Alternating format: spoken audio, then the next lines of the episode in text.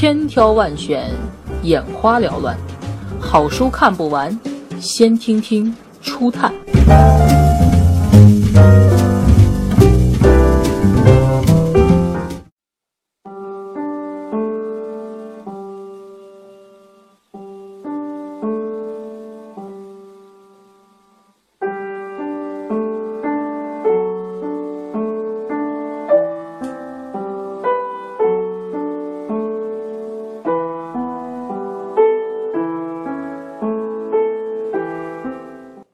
犯焉识。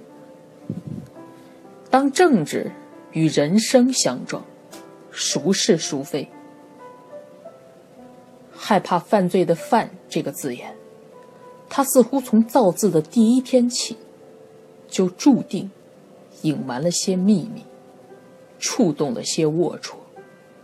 它是一种罪状，一种疾病，还是一种幻想？而最后。他成了一个名字，属于一个年少时风流倜傥的花花公子，也属于一个用了二十年时间，硬把名字埋没起来的老人。真没想到，你读书读的这么没用场。老早呢，觉得你没用场好，心底里不龌龊，人做的清爽。太有用场的人，都是有点下作的。现在想想，没用场，就是没用场。陆犯焉识就是这样，以深远的济世情怀，将知识分子陆焉识的命运铺展在中国近当代政治这块庞大而坚硬的底部上，检视了残酷岁月里。生命可能达到的高度。这本书是华文世界最值得期待的作家严歌苓的颠覆性转型之作。最大胆的笔触，直逼人类精神的灰色地带；最温情的回眸，抚摸岁月带给爱情的伤痛。严歌苓的笔触。往返于主人公盛年时流连的浮华地，美国上海，也流连于他后半生被禁锢流放的西北大荒漠。世态的炎凉和命运的多轨尽收眼底，这就是翻手为苍凉，覆手为繁华吧。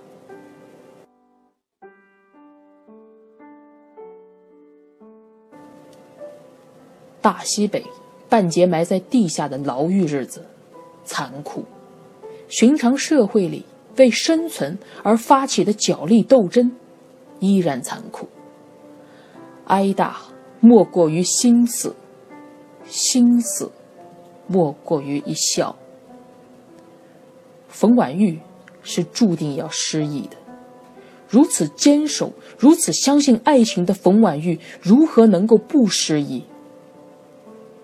不失忆，他就会继续咬牙坚持下去，坚持看着这世界把孩子们也变得面目可憎起来。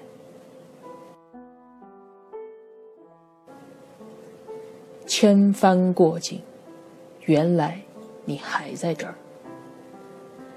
这本书最后一句话是：“他把他的衣服带走了。”还带走了我祖母冯婉玉的骨灰。张艺谋的电影《归来》，只截取了书中最温情美好的一小部分，最深刻悲凉、戳人心肺的大篇章都被浓缩成了漫长等待的背影。